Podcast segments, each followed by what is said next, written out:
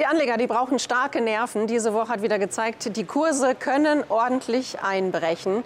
Ja, wie angeschlagen sind die Märkte? Darüber möchte ich heute gerne sprechen mit Ingmar Königshofen von Börse Daily und Nikolai Tietze von Morgan Stanley. Vielleicht direkt die erste Frage an Sie, Herr Königshofen. Wie stürmisch wird es denn in diesem Herbst?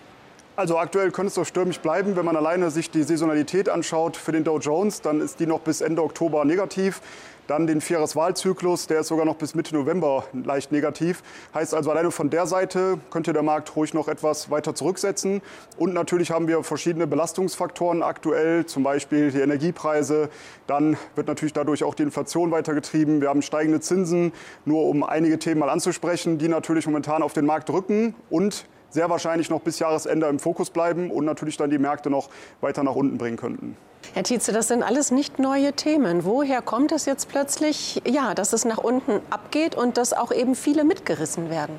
Ja, es gibt so einen schönen Spruch, Kurse machen Nachrichten. Ähm, natürlich wussten es die Anleger schon oder zumindest, wie Sie schon gesagt haben, sind diese Themen nicht neu. Aber zusätzlich blickt man jetzt auf die nächste Quartalsaison, also die, die Earnings-Saison, wo, ähm, wo das dritte Quartal bekannt gegeben wird. Und ähm, hier sieht es wohl so aus, dass die Analysten eher mal so ein bisschen davon ausgehen, dass zumindest in den USA die Gewinnerwartungen doch recht hoch sind. Ähm, das liegt daran, dass halt man halt im ersten Halbjahr sehr, sehr gut verdient hat. Ähm, durch die ja, durch das äh, Easing, ähm, durch die, die Geldvergabe sozusagen an die Privatinvestoren in den USA, was jetzt allerdings wohl so ein bisschen am Bröckeln ist, zumindest was die Konsumausgaben dort angeht. Und von daher geht man eher aus, dass die Gewinnsaison etwas holprig sein könnte. Ähm, andererseits, um einen Lichtblick auch mal zu geben, geht zumindest Morgan Stanley davon aus, dass es in Europa wesentlich besser aussehen könnte, weil hier die Gewinnerwartungen zum Beispiel nicht ganz so hoch sind. Das heißt, Europa könnte dann eine Alternative zu den US-Aktien sein? Ja, wir sehen also relativ zu den USA gesehen, aber auch absolut ähm, Europa hier in den nächsten Monaten im Vorteil. Das hat drei Gründe. Zum einen natürlich sind die Gewinnerwartungen für die europäischen Unternehmen nicht so hoch dann ist es so, dass die Schere zwischen den Realzinsen und den Dividendenrenditen hier auf einem historischen ähm, Hoch sind und globale Investoren sind Europa relativ untergewichtet. Und das könnte all dafür sprechen, dass der europäische Markt sich zumindest etwas von den USA abkoppeln könnte wird auch spannend jetzt zu sehen, äh, wie das mit den Zahlen im Quartal dann aussieht, weil eben auch sich die Frage stellt, ob diese gestiegenen Rohstoffpreise wirklich auch an die Konsumenten weitergegeben werden können. Das ist nämlich in den meisten Fällen auch nicht überall der Fall, dass man die gestiegenen Preise direkt an den Konsumenten weitergeben kann, sondern teilweise muss das Unternehmen dann eben auch auf etwas Gewinnmarge verzichten. Und das würde genau da reinspielen im Endeffekt, dass eventuell dann doch die Erwartungen viel zu hoch sind momentan. Aber gerade die Energiepreise spielen ja eine extrem große Rolle, eben auch eines dieser Themen, die mit reinspielen momentan. Also gerade ist da die Preisentwicklung doch auch sehr erschreckend. Ja, sehr erschreckend und sehr erstaunlich, wie die Preise jetzt doch ziemlich angezogen sind. Man stelle sich vor, dass wir letztes Jahr, als Corona-Pandemie ausgebrochen ist, auch darüber gesprochen haben, dass der WTI-Preis äh, teilweise im kurzen Future unter Null notierte. Und jetzt sind wir deutlich gestiegen. Es wird ein Kaufsignal auch charttechnisch nach dem anderen generiert. Die Kursziele sind mittlerweile dann für WTI im dreistelligen Bereich auch bei 100 Euro oder drüber. Das sehen es viele Analysten, äh, dass es dorthin steigen könnte. Und das drückt natürlich auf die Inflation. Und da wird natürlich sich die Frage stellen, ob da nicht doch die Zentralbanken jetzt früher vielleicht sogar die Zinsen anheben müssen, wenn dann eben die Inflation weiter hoch bleibt. Also wenn man sich die einzelnen Kurse von den Energierohstoffen anschaut, ist das schon sehr erstaunlich, wie die nach oben ziehen. Und teilweise sogar auch, wenn man dann in die Terminkurven schaut, sieht man auch, dass wir eine Backwardation-Situation haben. Die Normalsituation eine Contango-Situation, dass die nächsten Futures immer teurer sind als die aktuellen. Momentan ist es bei vielen Rohstoffen, zum Beispiel WTI, genau der, das Gegenteil der Fall. Und das zeigt eigentlich, was für ein Preisdruck momentan da ist, dass sehr viele momentan gezwungen sind zu kaufen, egal wo der Markt steht. Und wir haben es gerade vor kurzem sogar auch gesehen bei Bauholz. Da kann sich vielleicht auch der eine oder daran erinnern, wo Bauholz durch die Decke gegangen ist. Da haben sehr viele darüber gesprochen. Auch da wie es wieder der Fall. Ähm, es haben sehr viele darüber gesprochen. Die News gingen nur noch über Bauholz und über das Bauen und so weiter. Und das hat den Markt erstmal in eine völlige Übertreibung gebracht. Aber kurz danach sind die Märkte auch wieder deutlich eingebrochen. Und da bleibt natürlich abzuwarten, ob das für die Energierohstoffe vielleicht auch passieren könnte. Aber der Rohstoffmarkt ist immer sehr beliebt bei Tradern. Sehen Sie das, Herr Tietze, dass da gerade zugegriffen wird oder dass sich da gerade viel bewegt?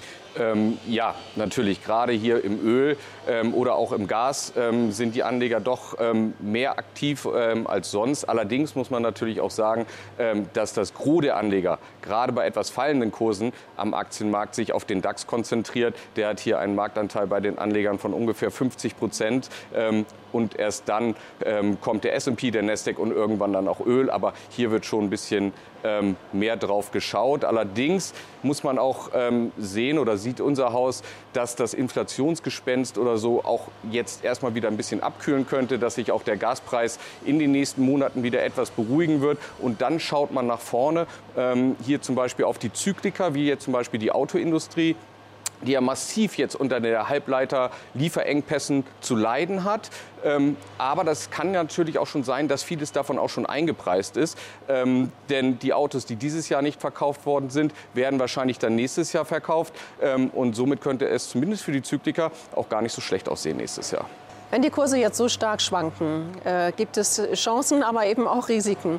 Also wie stellen sich jetzt die Anleger am besten auf? So ein paar Tipps, wir sind schon mittendrin. Einmal auf Europa zum Beispiel zu schauen, ähm, ja, den Ölmarkt äh, vielleicht dann doch mehr den Tradern zu überlassen. Also äh, gucken wir uns mal die Anleger an, die ein bisschen konservativer reingehen. Welche Möglichkeiten haben die? Ja, also Anleger, die eins zu eins in den Aktienmarkt reingehen möchten, die können natürlich normalerweise Aktien kaufen oder aber auf Einzeltitel setzen.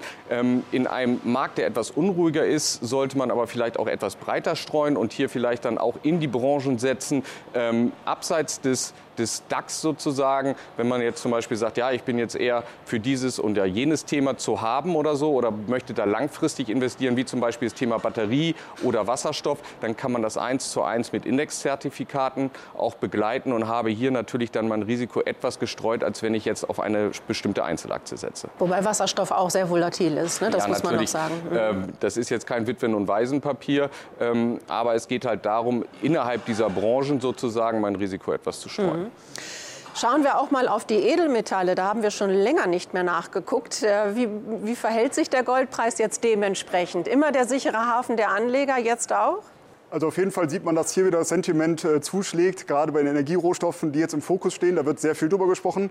Die Edelmetalle zuletzt eher wieder zurückgekommen, also Gold, Silber zum Beispiel, eher wieder gefallen oder auch in der Bodenbildungsprozess momentan und deshalb auch nicht interessant für sehr viele Trader und sehr viele Anleger. Deshalb verschwindet das auch so ein bisschen aus der Berichterstattung.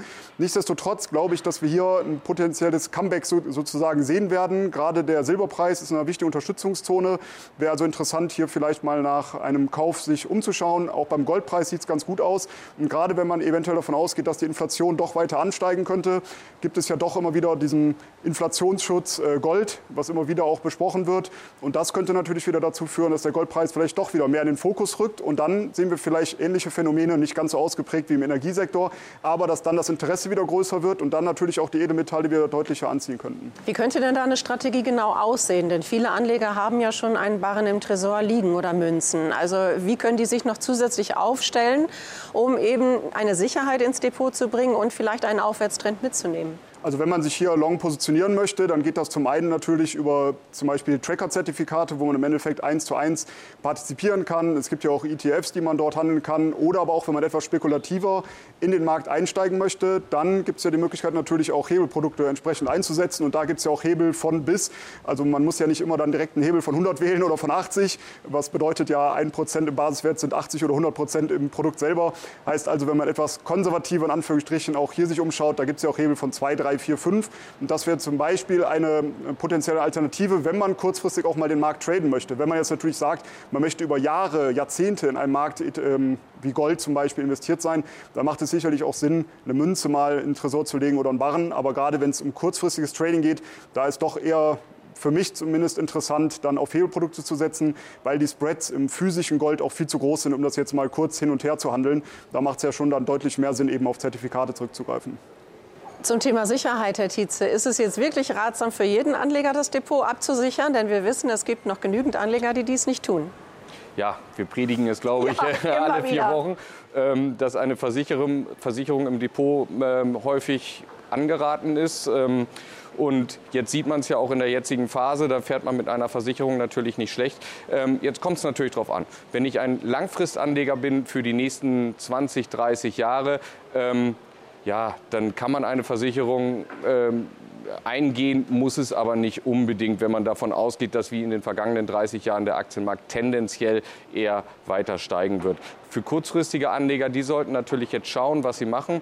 Äh, hier auf die wichtigen charttechnischen Marken in den Märkten, am DAX sozusagen, ähm, zu schauen, ob diese gebrochen werden, wie das Umfeld ist. Und man muss ja auch nicht eine Vollkaskoversicherung nehmen, man kann ja auch zum Teil eine Teilkaskoversicherung nehmen oder sagen, okay, die nächsten sechs Wochen könnten jetzt hier nur ein bisschen unangenehm werden. Ich möchte aber trotzdem ruhig schlafen können. Dann kann ich hier natürlich auch mit einer kleinen Position mein Depot absichern, ohne dass es jetzt ähm, groß meine Renditechancen schmälern sollte. Ist die Absicherung jetzt teuer im Moment oder eher günstig? Naja, wir sind jetzt beim Volatilitätsdax, bei dem VDAX New etwas angestiegen. Es hält sich aber noch im Rahmen. 24, 25 ist, glaube ich, so der Durchschnitt der letzten Monate auch gewesen. Ähm, also es geht natürlich noch bei klassischen Optionsscheinen, ist natürlich jetzt etwas teurer. Ähm, für diejenigen, die jetzt kein Aufgeld zahlen möchten oder so, bieten sich hier natürlich Mini-Futures an, ähm, wo ich eins zu eins am fallenden DAX partizipiere und das ohne Aufgeld. Wenn jetzt der Markt doch wieder zurückkommt, äh, passiert auch immer wieder, wie schnell sollten dann Anleger reagieren? Heißt es dann sofort, ach, ich, ich stelle meine ganze Strategie auf den Kopf und drehe alles äh, sofort um und gehe in die Gegenrichtung mit? Also wenn man mittelfristig engagiert ist, äh, würde ich dazu raten, immer mit Bedacht an die ganze Sache ranzugehen, nicht dann eben zu kurzfristig zu emotionale Entscheidungen zu treffen und Angst zu haben, dass man eventuell eine potenzielle Rallye wieder verpasst. Weil es geht ja eben darum, wie gerade Tietze schon gesagt hat, auch vielleicht mal eine Teilversicherung Versicherung einzugehen über einen gewissen Zeitraum, wo man auch damit rechnen kann, dass die Märkte noch mal korrigieren. Und gerade wenn ich jetzt wieder zum Anfang des Interviews zurückkomme, wenn man noch sieht, dass die Saisonalität für den Dow Jones momentan noch negativ ist, wenn der faires Wahlzyklus noch weiter fallende Kurse angibt, dann muss ich eben sagen, muss ich dann jetzt, auch wenn es einen kleinen Anstieg wieder gibt, sofort wieder einsteigen oder warte ich nicht lieber auf bessere Zeiten, eher Richtung Jahresende, wenn die Wahrscheinlichkeit auch wieder erhöht ist, dass es dann auch eine Jahresendrallye geben könnte. Das wäre jetzt noch meine Nachfrage. Wie sieht es denn aus mit den Chancen zur Jahresendrallye? Also wenn man sich die Saisonalitäten und verschiedene Kennzahlen anguckt, dann ist es natürlich immer wieder eine für die Wahrscheinlichkeit interessantere Situation, sich auf die Long-Seite dann zu stellen, Richtung November. Und die Monate, gerade dann der Dezember, sind natürlich sehr positiv. Deshalb, ich handle immer die Wahrscheinlichkeit, auch wenn es also jetzt noch etwas bergab gehen sollte und das Sentiment dann eher negativ wird, dann sind das für mich als antizyklischer Trader eher dann Einstiegskurse, weil dann spricht eben viel dafür, die Saisonalität gegen Ende des Jahres, dass der Markt ansteigen kann und eben wenn das Sentiment zu negativ ist, dann ist das für mich eher wieder ein Einstiegszeitpunkt, weil ich eben genau auf der anderen Seite unterwegs sein möchte. Wie sieht Morgan Stanley die Chancen, dass zum Jahresende doch die Rallye noch kommt und die Kurse steigen? Also ob es eine Rallye gibt, ähm, das wissen wir natürlich auch nicht. Aber wir sind, wie gesagt, ähm, positiv auf Europa, absolut und vor allen Dingen relativ zur, zur USA. Von daher sollte der Fokus bei den Anlegern vielleicht doch auf Europa sein, wenn man der Marktmeinung von Morgan Stanley glauben machen darf. Also so angeschlagen sind die Märkte dann doch nicht, zumindest Teile der Märkte. Das ist gut zu hören. Ganz herzlichen Dank, Nikolai Tietze von Morgan Stanley, Ingmar Königshofen von Börse Daily. Und bei Ihnen, liebe Zuschauerinnen und liebe Zuschauer, wie immer schön, dass Sie dabei waren. Herzlichen Dank für Ihr Interesse.